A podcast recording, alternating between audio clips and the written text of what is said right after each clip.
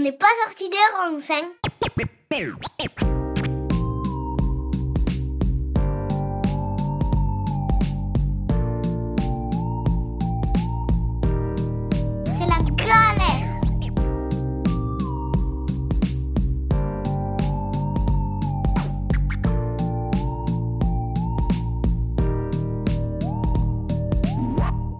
Amis auditrices et auditeurs, bonjour et bienvenue dans cet épisode hors série d'OPSR. Je suis Juliane Paul, nouvelle co-animatrice de l'émission, toujours diffusée sur Radio Alliance Plus, Rage et disponible en podcast sur vos plateformes de streaming préférées. Nous enregistrons cet épisode à Arles à l'occasion de la troisième édition d'Agir pour le Vivant, un festival pluriel autour de rencontres, d'échanges, de temps de réflexion pour repenser notre lien avec le vivant et une nouvelle façon d'habiter le monde. J'ai le plaisir de co-animer cette émission en compagnie d'Agathe du collectif Le Bruit qui court. Bonjour Agathe. Bonjour Juliane. Peux-tu nous présenter le collectif très rapidement? Alors oui, alors le bruit qui court, c'est un mouvement de jeunes artistes, activistes et artivistes, du coup, qui est une fusion des deux mots, qui est animé par une ambition qui est de faire jaillir un rapport sensible au monde par l'expérience artistique pour générer en fait un engagement profond à la hauteur des enjeux sociaux et écologiques auxquels euh, notre époque fait face. Donc nous partons du constat que les chiffres, les manifs, les blocages, ça suffit pas. Par l'art, on veut aussi toucher nos cordes sensibles et développer un nouveau langage de l'engagement qui peut mobiliser autrement face aux urgences climatiques et sociales. Et du coup, nous, aujourd'hui, on est 150 jeunes rassemblés dans le cadre du festival Agir pour le vivant pendant une semaine pour préparer une performance artistique, se former à différentes formes de militantisme et aussi faire des ateliers de création au service d'une lutte locale qui est menée euh, à Arles autour du projet de contournement autoroutier. Et Agathe et moi, nous recevons aujourd'hui Victoire Tuyon, journaliste et autrice féministe, créatrice des podcasts Les couilles sur la table et Le cœur sur la table. Bonjour Victoire. Bonjour Julienne, bonjour Agathe. Bon, nous accueillons également Sile Sermopois, journaliste indépendant, militant, écologiste et engagé dans les luttes LGBTQIA+. Il est l'auteur de l'ouvrage Écologie déviante, voyage en terre queer, paru aux éditions Cambourakis en septembre 2021. Bonjour Si. Bonjour. Tous ensemble, nous allons parler d'intersection entre écologie, féminisme et lutte LGBTQIA+, et nous allons surtout évoquer les liens entre le patriarcat et la catastrophe planétaire en cours. Une première question pour Victoire, quel parallèle on, peut faire entre la domination masculine et la, destruction du vivant? Alors, euh, donc ça c'est un, thème et des réflexions qui ont été euh, développées par euh, les, penseuses et les activistes écoféministes depuis plusieurs décennies. Le parallèle qui est souvent fait, c'est l'idée que en fait, le patriarcat et tous les systèmes de domination, c'est vraiment un apprentissage de, l'exploitation, euh, de, l'appropriation, euh, donc évidemment de, la domination, et qu'en fait, la façon dont on traite les personnes qu'on met en situation d'être dominées, donc euh, euh, bah, voilà, les, femmes, les, minorités, les, personnes qu'on construit comme racialement différentes, en fait, c'est un apprentissage qu'on fait en le faisant aussi subir à, la nature, dont on va se dire qu'on a le, droit de de, vie et de mort, en fait, euh, sur, euh, sur tous les vivants et sur tous les êtres vivants euh, qui nous entourent. Voilà. et que, en fait, défaire cette ce, lien-là, défaire la domination masculine, ça nous apprend aussi à comment défaire euh, la, la, relation qu'on a de domination et d'exploitation euh, au vivant. Donc après, les parallèles très concrets qu'on peut faire, il bah, euh, y en a plein, mais c'est l'idée par exemple que les, femmes n'ont pas, les, personnes en tout cas qui peuvent se, reproduire, qui ont un utérus, elles ne peuvent pas en disposer librement, qu'en fait c'est la propriété de, de, leur mari notamment, et donc euh, euh, qu'on peut leur faire produire comme ça des enfants comme on veut. de la même façon que la Terre devrait produire à l'infini. Voilà, c'est des parallèles comme ça en fait qu'ont fait les, écoféministes et, et qu'elles peuvent faire dans plein d'autres situations de la vie. Peut-être tu penses à, tu penses à d'autres Euh, bah, moi, c'était peut-être plus pour introduire en fait une distinction, par exemple avec euh, ce sur quoi je travaille vis-à-vis -vis des, minorités sexuelles, euh, et notamment, enfin, et pas uniquement des minorités sexuelles, puisqu'il s'agit aussi des LGBTQI, aussi dans des expériences trans et transqueer. Parce que moi, je me suis beaucoup interrogé justement sur ce mécanisme d'analyse critique écoféministe qui tend à justement mettre en avant une oppression, une exploitation conjointe ou simultanée, notamment du corps des femmes et de euh, ce qui est construit conceptuellement comme la nature. Et quand on réfléchit, euh, moi appelé ça la minorisation parce qu'on est déviante, euh, on n'est pas tellement rejeté du côté de la nature, on est plutôt rejeté du côté de la contre-nature ou de, la contre-naturalité. Et du coup, de me dire, bah, du coup, c'est pas exactement le même, mécanisme d'exploitation, d'oppression, parce que là, on est plus dans l'exclusion, la marginalisation, éventuellement une mise à mort et une criminalisation des personnes catégorisées comme déviantes. Donc du coup, dans quelle mesure ça s'articule vraiment à l'écoféminisme ou pas? Euh, Et c'est intéressant parce que euh, je pense qu'en fait, c'est surtout voilà, là où se joue quelque chose, c'est que c'est dès l'instant où en fait on utilise le concept de nature, euh, que ce soit pour voilà, utiliser le concept de contre-naturalité. En fait, c'est moi ce qui m'intéressait, c'est le moment où en fait le concept de nature ou de contre-naturalité, en fait le fait de solliciter l'argument de nature devient un levier d'oppression. Et il me semble que ça c'est quelque chose que tu décrivais, c'est-à-dire à la fois pour les personnes, euh, bah pour les femmes, pour les personnes racisées, euh, euh, pour les minorités sexuelles, etc. Où en fait cet argument de nature, va être utilisé de plein de manières différentes, soit pour rejeter du côté de la bestialité, soit pour rejeter justement contre de la contre-naturalité ou de la maladie. donc voilà, de plein de manières différentes pour opprimer et toujours au service d'un système de domination hétéropatriarcal et blanc. Et donc d'une écologie réactionnaire au final, ces gens-là. C'est ce qui, en brandissant en fait cet argument-là, ils entrent au final dans une espèce d'écologie réactionnaire, comme on dit. Bah, bah, disons, euh, voilà, le rapport à la nature, là, en fait, c'est vrai, tu l'as vraiment euh, bien, bien dit, ça peut être utilisé de plein de façons différentes. Donc, tu as quand même une première catégorie de gens qui se contrefoutent des histoires de nature et d'écologie. Hein. Donc, c'est euh, en fait, euh, c'est euh, le, courant euh, de domination représenté par des gens comme Donald Trump ou Bolsonaro qui vraiment, ça n'a aucune importance. je veux dire, on peut supprimer les, droits des femmes, brûler toute la forêt, toutes les forêts primaires, enfin, on s'en fout. Vraiment, donc ça, c'est une chose. Et après, c'est vrai qu'il y a toute une catégorie de gens qui vont utiliser l'argument de l'écologie de façon réactionnaire.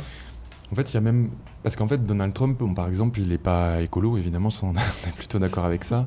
Euh, mais par contre, ça ne veut pas dire que l'argument de nature ne va pas continuer à infuser. à être brandi. voilà, c'est ce qu'on a évoqué hier au moment des discussions avec Agir, bah, au sein d'Agir pour le vivant, c'est-à-dire que l'argument de nature, il existe euh, à plein d'endroits et pas uniquement lié à une pensée écologiste. En tout cas, il existe dans la pensée religieuse, il existe, il existe au sein du christianisme. Et en fait, euh, ça ne m'étonnerait pas, alors peut-être pas Donald Trump de manière plus explicite là au cours des dernières années, mais que en fait euh, ça lui apparaisse sinon comme une contre-naturalité, en tout cas qui s'inscrivent euh, en résonance avec plein de mouvements, notamment euh, chrétiens, chrétiens conservateurs, chrétiens réactionnaires, etc.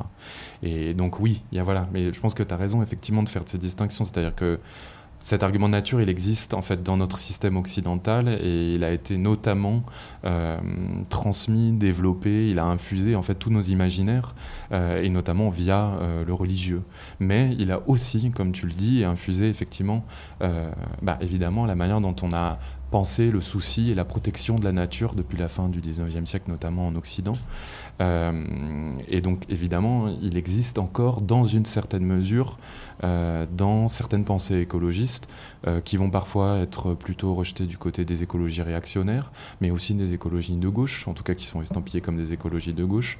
en fait, on s'aperçoit qu'autour du concept de nature, on a encore beaucoup de déconstruction à faire, et qu'en fait, il y a encore des idéologies hétéronormées, blanches, patriarcales, qui sont encore en fait à l'œuvre dans la manière dont c'est utilisé euh, euh, actuellement. Et donc, une partie de mon travail, c'est effectivement de mettre en avant ces sortes d'oppressions euh, qui perdurent aussi dans la manière dont on utilise ce concept. Et on l'a vu, et je termine là-dessus, le plus récemment, c'est l'exemple, même si c'est pas une écologiste, en tout cas, je ne considère pas comme telle, avec Caroline Cailleux, qui renvoyait voilà, les LGBTQI, euh, qui, au moment du mariage, qui avait dit que c'était contre la nature, et puis là, qui en fait est finalement revenu sur ses propos après avoir refait une sortie homophobe.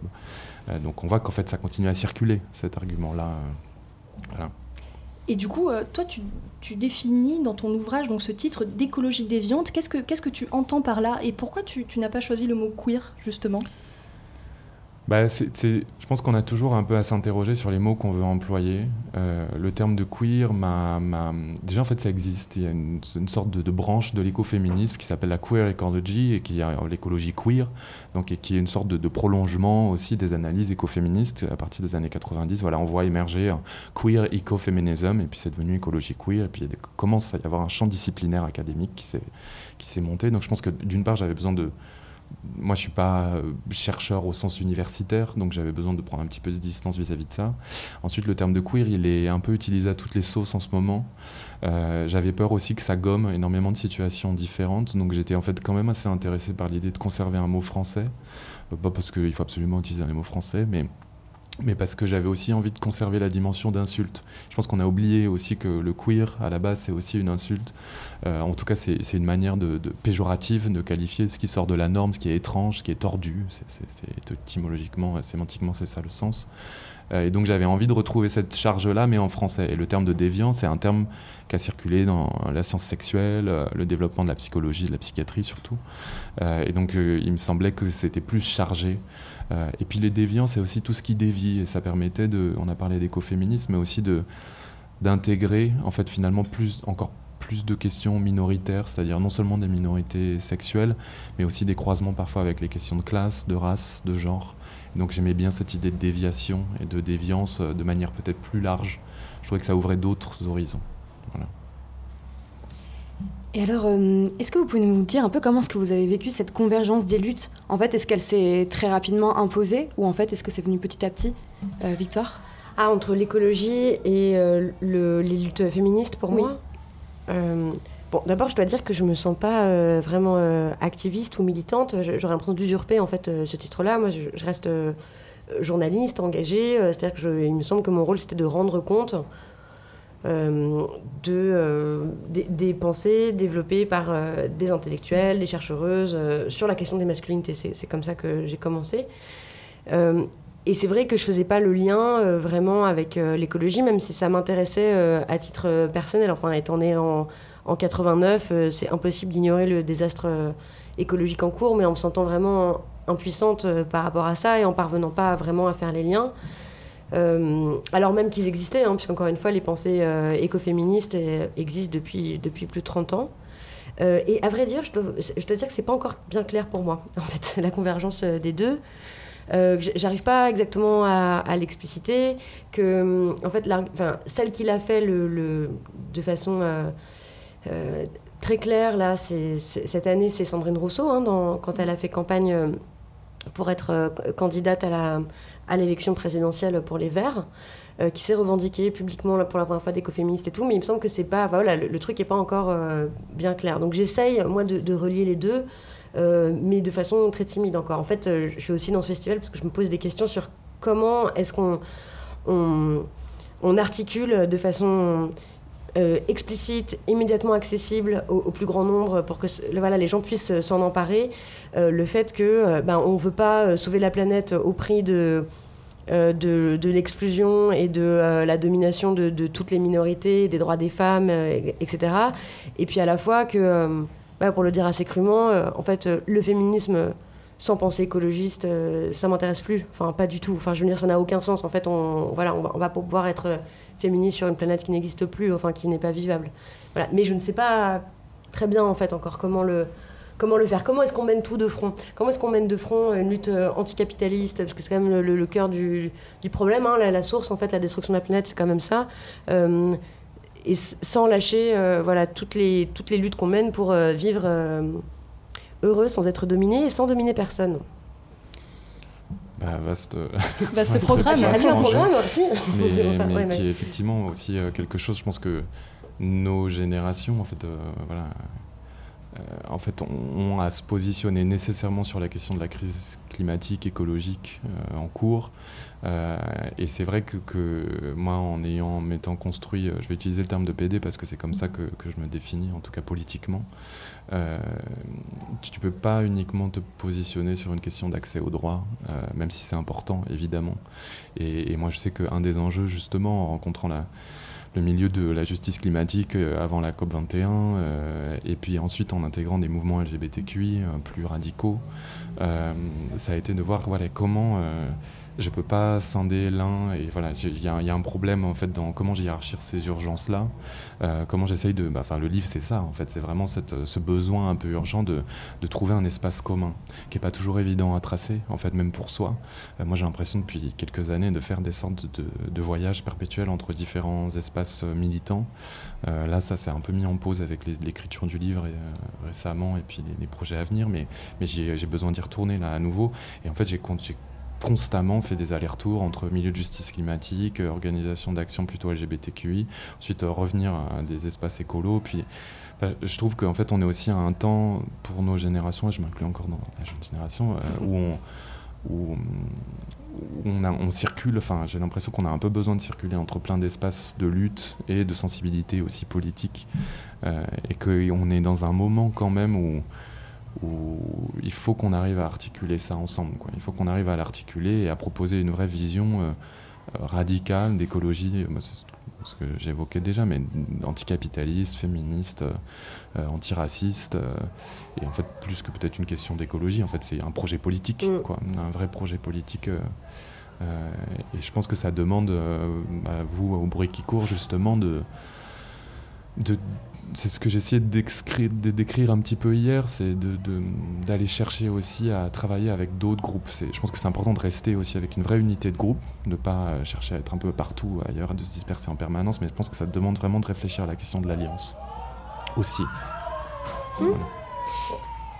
Oh oui, on les entend dehors euh, faire, du, faire un truc de théâtre, c'est ça? Oui, il y a un atelier théâtre à l'extérieur, justement, où on prépare... Euh, cette convergence des luttes. Et justement, on, parle beaucoup là en termes d'idées. Qu'est-ce qui a relié pour vous les questions, les questions féministes, les questions LGBTQIA et ces questions écologiques? Mais est-ce que vous avez un, exemple concret, quelque chose que vous avez vécu dans votre expérience militante qui a fait que euh, vous avez vraiment expérimenté ces liens-là? En fait, c'est quoi euh, un ou une militant militante déviante ou c'est quoi un ou une militant militante écoféministe? Euh, écoute, moi j'ai été très impressionnée par un camp euh, anti-nucléaire à, Bure, il y a en 2019, il y a trois ans maintenant, euh, où c'était en non-mixité, sans mexis, des centaines de, personnes qui, qui, étaient là et qui.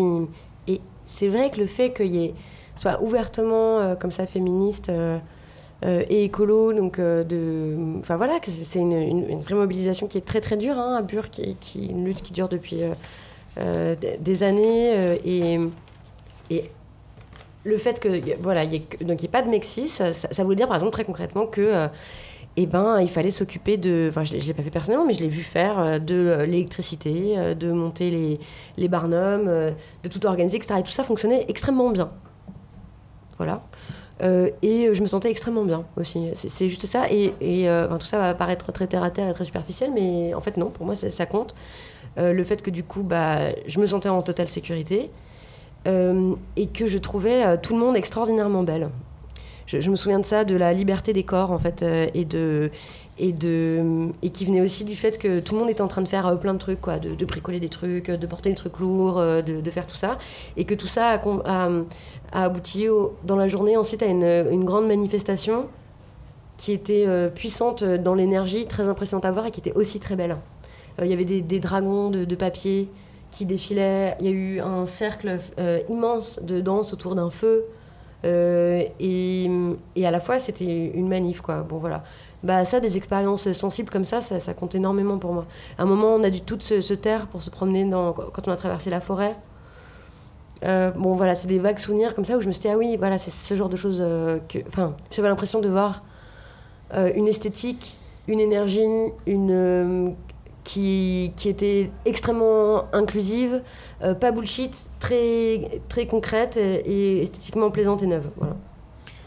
Et peut-être ouais, peut-être que j'irais aussi dans, le même, dans la même direction que toi, c'est-à-dire que plutôt que de te dire bon bah ce serait quoi le militant, lambda, écologie déviante, en fait pour moi elles, importent peu ces, catégories. Ce qui compte c'est effectivement de créer des espaces politiques dans lesquels euh, les questions de sexualité, les questions d'orientation de genre, euh, en de, liberté en fait sexuelle, de dignité des vivants, de leur corps, euh, de leur rapport propre à leur corps, de leur manière de, de s'auto-déterminer, euh, ont toute leur place, sont accueillis comme des enjeux aussi de discussion collective, des enjeux politiques.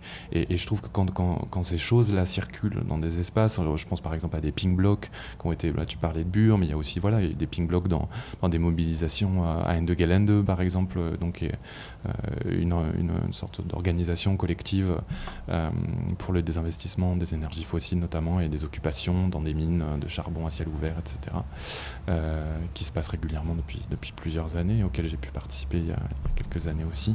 Euh, quand tu arrives à créer un espace, en l'occurrence un pink bloc féministe, queer féministe, au sein d'espaces de justice climatique qui coexistent avec un mouvement plus grand et où tout le monde en fait peut euh, déployer sa propre puissance individuelle et du coup ça fait collectif, c'est magnifique. Et plus, moi c'est plus ça qui c'est magnifique. Et puis en plus quand après tu arrives en plus à tisser une analyse et une théorie politique où tu, tu réaffirmes en fait cette place-là, les vulnérabilités des personnes, voilà, au sein d'un, bah, pour moi c'est ça euh, qui compte et qui est un peu, euh, donc ça veut dire effectivement on a parlé un peu de ça aussi hier à Agir pour le vivant, c'est aussi être à l'écoute de, chaque perspective, euh, minoriser et de leur donner véritablement une place euh, et qui n'est pas uniquement, qui n'a pas uniquement à voir avec la question de la diversité. C'est pas seulement dire euh, on accueille tout le monde, etc. Non, non, ça veut dire aussi de, prendre le temps de saisir en fait quels sont les enjeux, les, quelles sont les vulnérabilités de chaque personne, quelles sont les formes d'oppression vécues par chaque personne. Euh, que ce soit dans un espace militant et puis dans la société en général, et d'essayer d'articuler ça aussi à une vision euh, de lutte. Donc, ouais, plutôt que de répondre sur ce. Parce que je ne sais pas ce que c'est, en fait, un militant éco-déviant. Moi, je ne sais même pas si je. Enfin, voilà, j'essaye de militer en étant chargé de cette euh, subjectivité politique, quoi, queer, ou PD. Mais à travers un, un voyage en Californie que, que, tu avais fait, tu avais pu rencontrer et voir des expériences qui t'ont fait en mmh. fait découvrir d'autres histoires de lutte d'ailleurs. Oui, mais par exemple, personne ne se définit comme éco-queer. Enfin, moi, j'ai décidé de les faire exister selon ce concept, on va dire, mais en fait, c'est, bien antérieur même à l'utilisation du terme parfois écolo. Donc, je parle par exemple bah, d'un socialiste, Edward Carpenter, euh, qui a monté euh, une ferme, euh, enfin une ferme, une sorte d'espace un peu de maraîchage collectif dans lequel il a en fait expérimenté ce que ici on présenterait comme la sobriété heureuse, mais que lui qualifiait de vie simple, tout en donnant la place aussi à sa sexualité, au naturisme, en accueillant euh, bah, justement beaucoup de personnes marginalisées euh, dans ces espaces euh, et différentes luttes féministes, ouvrières.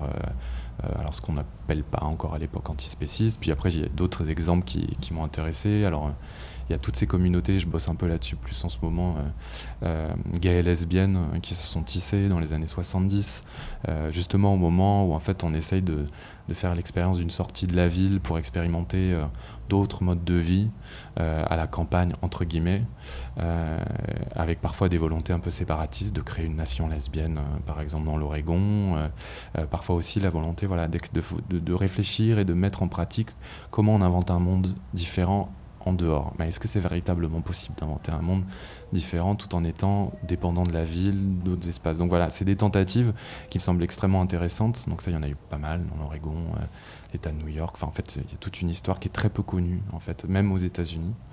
Euh, et puis, il y a des communautés de radical fairies, donc je parle un petit peu qui sont plus discrètes. Donc je, mets toujours un peu attention à, parce qu'elles existent encore et elles existent en Europe aussi. Qui ne sont pas vraiment des communautés de vie, mais qui sont plutôt des temps de retrouvailles dans des espaces plutôt ruraux. Et mais je ne sais pas si c'est des. Ouais, disons que la question du vivant, du soin du vivant, elle est très présente dans ces espaces-là.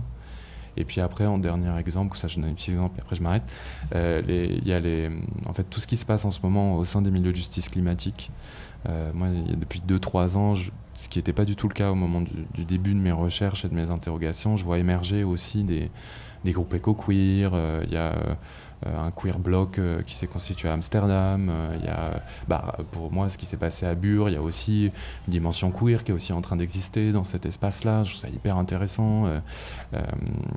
il y a au sein de Extinction Rebellion, il y a eu un, groupe à Londres qui s'est constitué autour des questions LGBTQI, qui était aussi intéressant.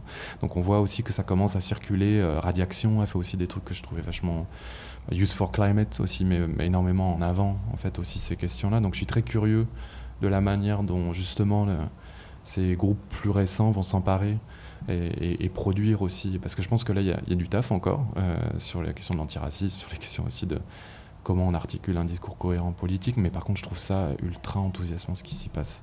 Et pour moi, c'est des exemples de. Ouais, peut-être. Ouais, de, discours. Euh, ouais pas déviant au sens large, mais en tout cas qui essaye de prendre en compte les questions de la marginalisation et de la minorisation et des luttes sociales. Et je trouve ça, ouais, je trouve ça très. Moi, c'est un des trucs qui conserve mon optimisme. c'est le moment d'une petite pause musicale. On se retrouve dans quelques instants, toujours sur Radio Alliance Plus et Rage.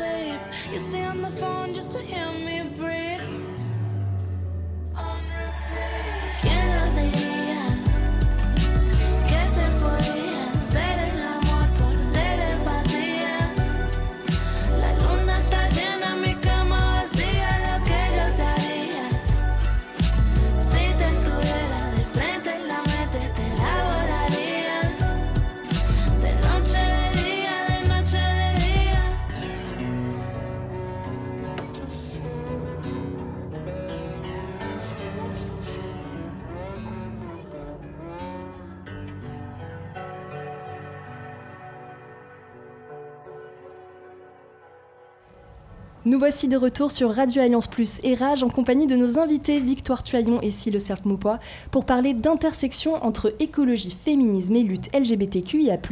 Et j'ai toujours le plaisir d'animer cette émission en compagnie d'Agathe du collectif Le Bruit qui court. Euh, Victoire, est-ce que tu peux nous dire en quoi l'écoféminisme contemporain permet-il de repenser, ou en tout cas de questionner les masculinités d'aujourd'hui? Eh bien, attends, je, réfléchis euh, à ta question. Bon, euh, en fait, de toute façon, le féminisme, ça, et les pensées féministes, ça remet forcément en question euh, euh, ce qu'est la masculinité. Ça permet de la dénaturaliser aussi, notamment d'arrêter de se dire que, eh bien, les hommes sont des hommes. ils agissent comme des hommes. Ils, ils, leurs comportements sont un peu comme des, catastrophes naturelles. Vous voyez, il y a des, voilà, s'il y a des inondations et des euh, tremblements de terre, eh bien, euh, c'est ainsi, c'est triste évidemment, mais de la même façon, les hommes violent et ont comme pour passion de, s'entretuer. Bon, eh ben, en fait, mais si, mais en fait, souvent l'argument c'est ça, on dit, euh, bah, de toute façon, on peut rien changer, Les sommes sont comme ça. Et je trouve la comparaison avec les catastrophes naturelles intéressante parce qu'en fait, ce qu'on sait, c'est que les catastrophes sont jamais purement naturelles. Parce qu'en fait, il n'y a jamais rien de, de, purement naturel. Voilà. Donc, comment l'écoféminisme, ça permet de repenser spécifiquement les masculinités? Écoute, en fait, à ma connaissance, euh, je n'ai pas vu de, de texte théorique euh, qui s'attaque en détail à ces, à ces questions-là à part dans ton livre un petit peu euh, si, mais, mais, les masculinités, c'est pas vraiment non plus ton, ton objet. Donc, euh, bon, je dirais, euh, comment ça permet de repenser ça? Eh bien, en fait, je, voilà, si je pense qu'en fait, ça permet de donner un argument supplémentaire. Quand, on, voit, en fait, à quel point la masculinité dominante, celle qu'on appelle un peu rapidement la masculinité toxique, va de pair avec euh, des comportements euh, euh, classifiés comme masculins, virils, tels que manger énormément de viande, rouler dans des grosses voitures polluantes, gagner beaucoup d'argent, occuper beaucoup d'espace, euh, etc. Et ben, en fait, euh, voilà, contre ça, il y a non seulement le fait que, que euh, la masculinité toxique est, extrêmement pénible pour tout le monde et, violente et criminelle et, et, violente, mais aussi qu'elle nuit à la planète. Voilà. Donc ça, ça donne un argument supplémentaire. Et c'est effectivement des travaux aussi qui ont émergé de plus en plus euh, justement sur le lien entre euh, la construction d'une masculinité, en tout cas d'une certaine masculinité, qui est liée euh, évidemment éminemment articulée au patriarcat, et un certain rapport à la consommation, c'est ce que tu évoquais, la consommation de viande. il y avait aussi un, il y a un ouvrage qui a été fait sur le, le lien avec, alors je crois c'est les énergies fossiles, il s'appelle la pétromasculinité, mmh. qui est intéressant, et puis il y a évidemment la la question, toute la question autour de, justement l'appropriation, euh, l'appropriation justement du vivant. Enfin, c'est ce qu'on développait en fait. Et c'est intéressant aussi de voir, euh, il y avait plusieurs euh, sondages qui ont émergé. Moi, je, je m'en suis pas vraiment emparé parce que je savais pas trop quoi en faire, mais sur le fait que aller tendre vers une sorte de sensibilité écologiste ou écologique, euh, c'est aussi euh, tendre vers le féminin et que finalement de, renvoyer l'écologie à un truc de gay ou un truc de femme. C'est plusieurs, j'ai tourné plusieurs trucs comme ça sur internet euh, au cours des dernières années et, du coup je trouve ça assez intéressant aussi de voir que, que c'est une sorte de partition comme ça qui se réaffirme aussi socialement de rejeter voilà, une forme de, masculinité dominante qui s'arroge un droit, etc. Puis tout ce qui relèverait du soin du du soin, de la culture du soin, du souci du vivant, du côté d'une féminisation. Euh, mais en fait, c'est ce que font les, écoféministes, elles mettent ça en avant en, dans énormément de, leur, euh, de leurs travaux. Euh, et il me semble que là aussi où c'est intéressant avec les écologies déviantes, c'est qu'en en fait énormément aussi de, militants gays ou PD, euh, de, groupes aussi LGBTQI vont réclamer aussi euh, ce stigmate de la féminisation, réclamer aussi cette féminité et de, justement construire de nouvelles formes de masculinité et de nouvelles formes de soins du vivant. Et donc euh, l'interrogation voilà, sur comment ces personnes-là se redéfinissent comme tapette, comme pédale, etc., en réclamant ce stigmate-là, elle s'accompagne aussi parfois d'une réflexion écologiste euh, plus, ou d'une pratique euh, plus, plus aboutie, plus large. Oui, donc au final, la, déviance, l'écologie pardon, déviante, ça peut être vraiment un véritable moteur de construction de nouvelles relations entre le vivant et le non-humain également. Bah, disons qu'il peut y avoir un. Ça peut être un, on va dire que l'expérience d'avoir été minorisé, d'avoir fait une expérience de violence, et je pense que là ça touche plus largement, pas uniquement des discriminations en fonction de sa sexualité, mais aussi en fonction de son genre, euh, de la race, euh, enfin de la manière dont on est racisé ou pas, euh, de, de sa classe, en tout cas des formes d'expérience de violence aussi de, parce qu'on n'a pas parlé du validisme, mais c'est aussi un, vrai, un vrai enjeu, elle peut provoquer et déclencher, à mon sens en tout cas, une forme d'éthique et de souci. C'est-à-dire que tu parce que tu as été expérience de violence, tu peux aussi euh, te projeter, en tout cas, une forme d'empathie qui peut se tisser aussi pour d'autres qui font l'expérience et, de, violence, d'autres qui soient euh, humains, non humains, euh, anim, enfin, animal. et je suis toujours un peu intéressé, moi, par ces parcours aussi de, queer vegan ou de queer dans la protection, justement, des, bah, ou antispécistes, justement, où, je trouve qu'il y a toujours des liens, quand tu leur fais un peu déplier des histoires, entre leur propre expérience et la manière dont ils projettent aussi, dont ils, elles, se, euh, décide aussi de prendre soin du vivant. Ce qui ne veut pas dire que tous les LGBT sont, parce qu'il y a aussi l'extrême inverse qui est de reproduire ce qu'on a subi. Donc euh, ça, ne marche pas à tous les coups, mais je trouve qu'il y a quand même quelque chose là qui se tisse qui est assez beau. Et justement, est-ce que tu, penses que la lutte pour le climat, elle a encore un peu de mal à, à imprégner le, militantisme LGBTQIA+, dans son ensemble? Et est-ce que tu as des nouvelles convergences aujourd'hui entre les luttes LGBT et le mouvement climat qui se dessinent un petit peu plus, peut-être? Bah, je pense qu'il faudrait que je m'y repenche parce que la situation, comme je disais, a beaucoup bougé entre le moment où j'ai commencé à écrire le livre et maintenant. Euh, je pense qu'il y a toujours aussi quelque chose qui m'a beaucoup questionné, c'est de, en fait, euh, déjà le milieu LGBTQ est très hétérogène. En fait, les réalités entre euh, entre nous sont multiples. Et donc parfois ça presque un peu factice en fait de vouloir absolument rassembler nos expériences alors qu'en fait les jeunes trans en fait vivent des discriminations qui sont pas du tout les mêmes à certains endroits particulièrement violentes. Moi j'inclus aussi le mouvement TDS aussi dans, dans, dans ces préoccupations là et je je trouve qu'il voilà, y a des situations qui sont très inégalitaires en fait dans ces espaces-là. Et donc moi, je, suis toujours aussi un peu confronté à, l'urgence aussi de mes ces camarades-là euh, qui font d'autres expériences. Et je me dis, bah oui, c'est dur en fait d'intégrer la préoccupation écologiste quand euh, bah, tu dois lutter pour ta survie, euh, quand, tu, quand même l'accès au droit, c'est quand même ultra important au quotidien, parce que c'est d'abord ton quotidien, avant de pouvoir élargir un petit peu. Euh, donc c'est pas évident. De... Je pense que les milieux antiracistes, à d'autres endroits, se posent aussi ces questions-là. Enfin, je veux dire, quand tu es confronté à des violences policières, etc., comment tu... Dire, ces, croisements, ces rencontres-là, elles sont pas, elles sont pas évidentes, elles sont pas immédiates. Euh, donc alors, est-ce que, en revanche, je pense que les jeunes générations qui grandissent de manière encore plus prégnante dans l'expérience dans de la destruction euh, du vivant, enfin du vivant, de la destruction quand même, parce que le vivant va nous, quand même, si, même si on s'éteint, euh, nous, voilà, continuera d'exister, mais en tout cas dans, une forme de destruction accélérée du vivant, euh, euh, fait que toutes les... Moi j'ai l'impression, et c'est ce que je voyais chez, un peu chez Use for Climate, c'est que j'ai l'impression qu'il y a plein de choses qui sont déjà en place, qui moi ça m'a mis plusieurs années avant de, de trouver, mais qu'en fait il y a une sorte de sensibilité où ça doit un peu se porter tout ensemble. Donc je, je, voilà, il faudrait voir un peu là ce qui va se jouer dans les années à venir.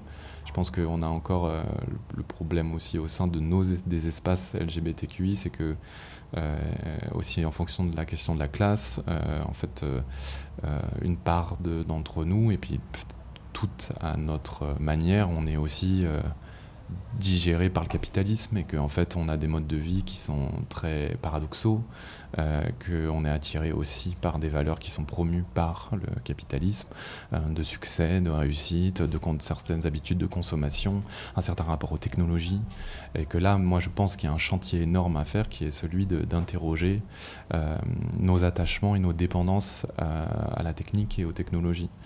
Euh, c'est tout un autre chantier, euh, mais, c'est euh, voilà, aussi en tant que minorité, on a des dépendances singulières. Par exemple, je pense aux réseaux sociaux, euh, je pense à l'intérêt des réseaux sociaux aussi pour faire lien euh, et communauté quand on est isolé en tant qu'LGBTQI. Euh, là, je vois aussi que le multiverse commence à, le métaverse commence à être euh, aussi un peu utilisé comme des lieux de rencontre justement pour contrer l'isolement. Et je pense qu'il faut qu'on s'interroge. En fait, si on rentre dans ces espaces-là qui sont en fait extrêmement délétères pour le vivant, euh, qu'est-ce qu'on encourage? Mais ça ne veut pas dire qu'il ne faut pas qu'on prenne en compte nos vulnérabilités, c'est-à-dire qu'on a besoin de faire lien, donc il faut qu'on invente d'autres choses.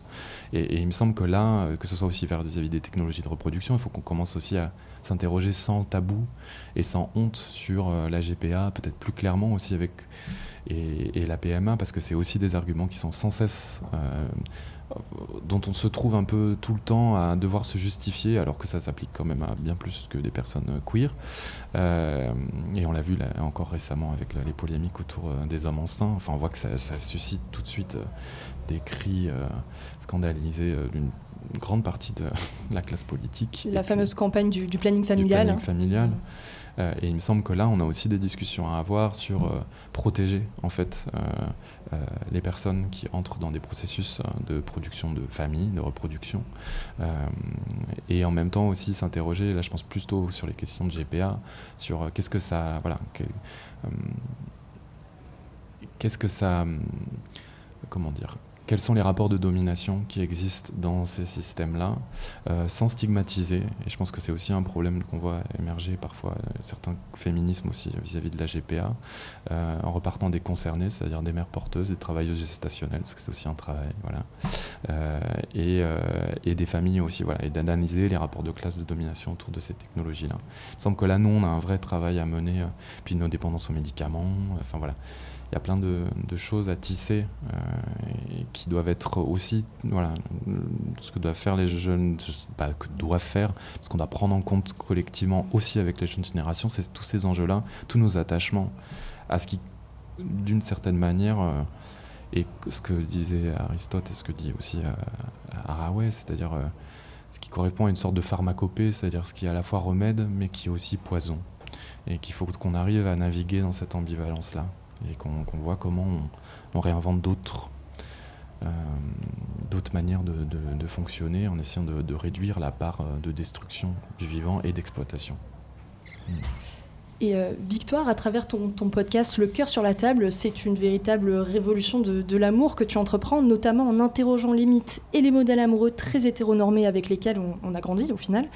Et cette révolution amoureuse, elle est fortement connectée avec la lutte pour la préservation du vivant. Euh, oui, oui. alors pareil, j'avais du mal à l'articuler de façon explicite, mais il me semblait clair que si on en fait, pour, euh, il faut dégager de la place euh, à l'intérieur de soi aussi euh, pour, pour se préoccuper en fait de l'état de la planète, etc. Et que bien sûr, si tu es embarqué dans une relation extrêmement toxique, si tes relations avec les autres sont épouvantables, que en fait tu souffres énormément de, tas de, choses, bon bah tu peux pas vraiment te préoccuper de ça, ou plutôt ça va. Enfin bref, bon c'était un des, points de départ en disant bon, en fait, euh, tout le monde est, à l'intérieur euh, euh, plutôt préoccupé par l'état de ses relations affectives. beaucoup de, gens souffrent de, femmes notamment.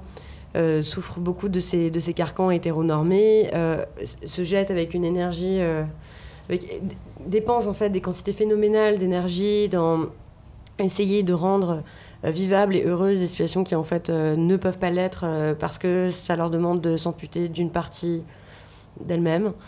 bref, enfin bon, en tout cas de prendre ça d'un point de vue très individuel, très en me disant mais aussi même altruiste qu'on soit, en fait ce qui nous intéresse en premier c'est quand même qui on aime, comment on se sent, comment ça va avec ses amis, ses amours, sa vie sexuelle, etc.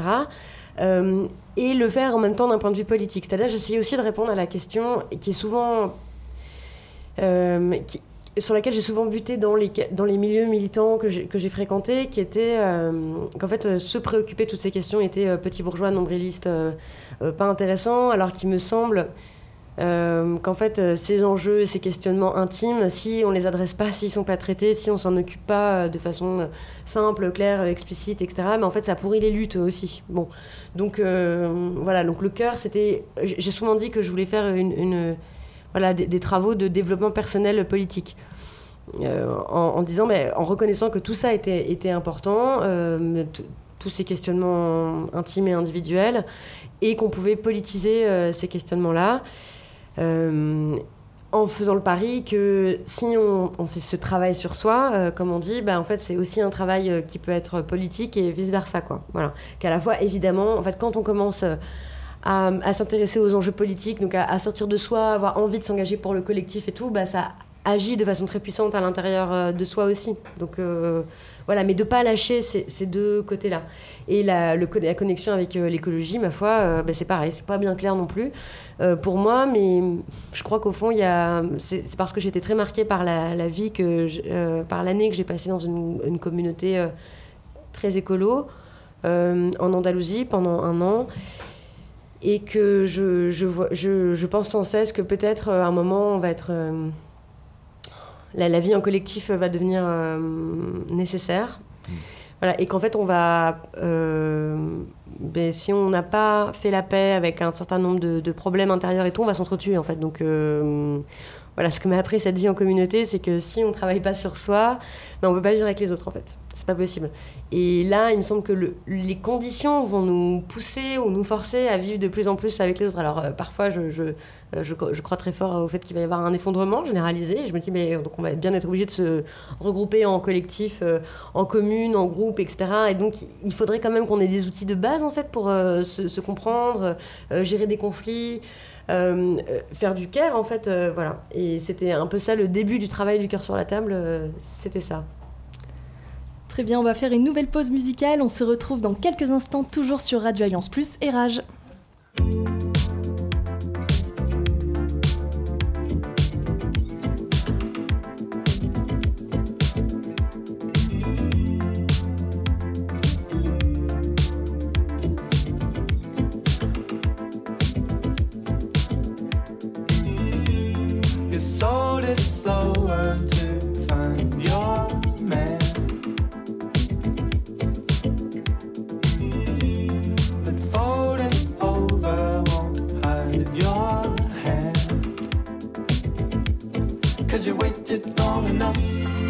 taking over love.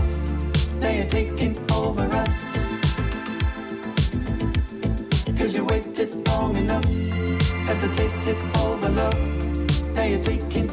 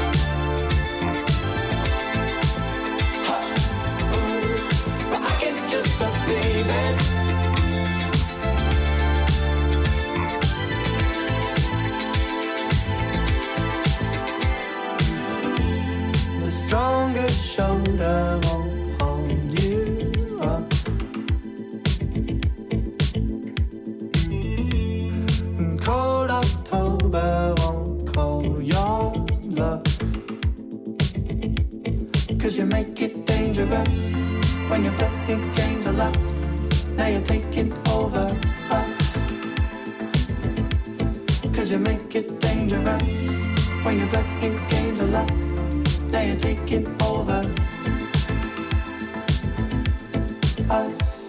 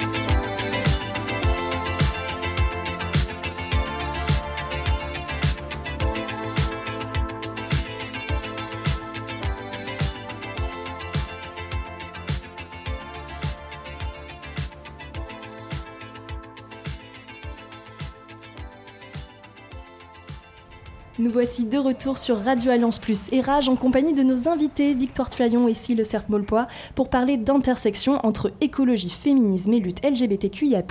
Et j'ai toujours le plaisir d'animer cette émission en compagnie d'Agathe du collectif Le Bruit qui court, à qui je passe le relais pour la question suivante.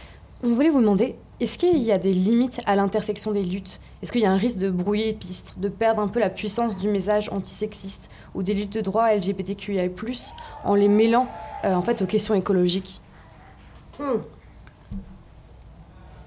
Euh, bah, je sais pas parce que euh, je je sais pas. Bonne question. Euh, J'en sais rien. Là, ce qui me préoccupe plutôt, c'est comment est-ce qu'on on, fait passer ces, ces messages. Là, il y a vraiment une urgence et tout, mais apparemment, la majorité de la population se demande plutôt, enfin voilà, a ça en tête, mais c'est- c'est tellement confus. C'est tellement, il y a tellement pas d'offres politiques en fait. Euh, euh, tout le monde est désemparé, non? Je sais pas vous, mais j'ai l'impression d'avoir passé croisé des, tas de gens de, de loin que je connais pas très bien et tout ça, mais en fait tout le monde voit que ça va pas du tout, rien ne va, personne n'est content là de vivre euh, dans le monde tel qu'on est et tout, mais c'est très confus. Donc je ne sais pas. en fait, le message de base n'est pas très clair, donc je sais pas s'il y a un risque de brouiller en mélangeant tout, mais ce qui est sûr, c'est qu'on a besoin de tout. Voilà. Ouais, moi c'est vrai que je me, quand je parlais de, de faire des, de tisser des alliances, tu vois, et de, de faire coexister, je pense que par contre il y a besoin que des luttes se mènent aussi séparément. En fait, je pense qu'on peut Mhm. pas adresser tout en permanence parce que sinon on n'a pas de message. Enfin, en tout cas, on n'a pas de message. On a un message, mais euh, mais en fait euh, la perception sociale, médiatique, politique, elle est quand même très très limitée. Enfin, il faut quand même être efficace. Euh, donc moi je suis pas forcément pour fondre les luttes en permanence. Je pense qu'au contraire la question des alliances et des coalitions, c'est de faire exister des spécificités des luttes et de les articuler ensemble, de créer des assemblées générales, des temps de rencontre, des temps de soutien, de lutte, d'interlutte en fait. Et c'est là où il me semble que là il y a quelque chose à mener, Euh, même si évidemment défendre une certaine vision du vivant, ça doit s'accompagner d'une vision intersectionnelle. Mais par contre, euh, si on pense des alliances, des coalitions avec euh, les violences policières, des mouvements féministes sur bah, la lutte pour la conservation du droit à l'interruption de grossesse, en fait, il y a des luttes qui sont spécifiques avec des problématiques spécifiques euh, quand même euh, voilà si on pense à certaines luttes des, gilets jaunes ou, euh, voilà des, luttes sociales syndicales etc on peut pas constamment faire venir tout ensemble. Mais par contre on peut créer des espaces où justement ces luttes se rencontrent et, euh, échangent ensemble et viennent se soutenir les unes les autres et font émerger un, moi je crois plus au réseau à la constellation voilà et à l'articulation des- un peu voilà des, luttes ensemble que euh, mais ce qui ne veut pas dire qu'on peut pas aussi voilà avoir une vision politique euh, collective il y a dans les façons de faire aussi, dans les échanges de pratiques. En gros, ça veut dire que bah, si tu organises des, des tonnes de manifs ou une mobilisation ou la lutte pour euh, euh, la défense du droit à l'IVG,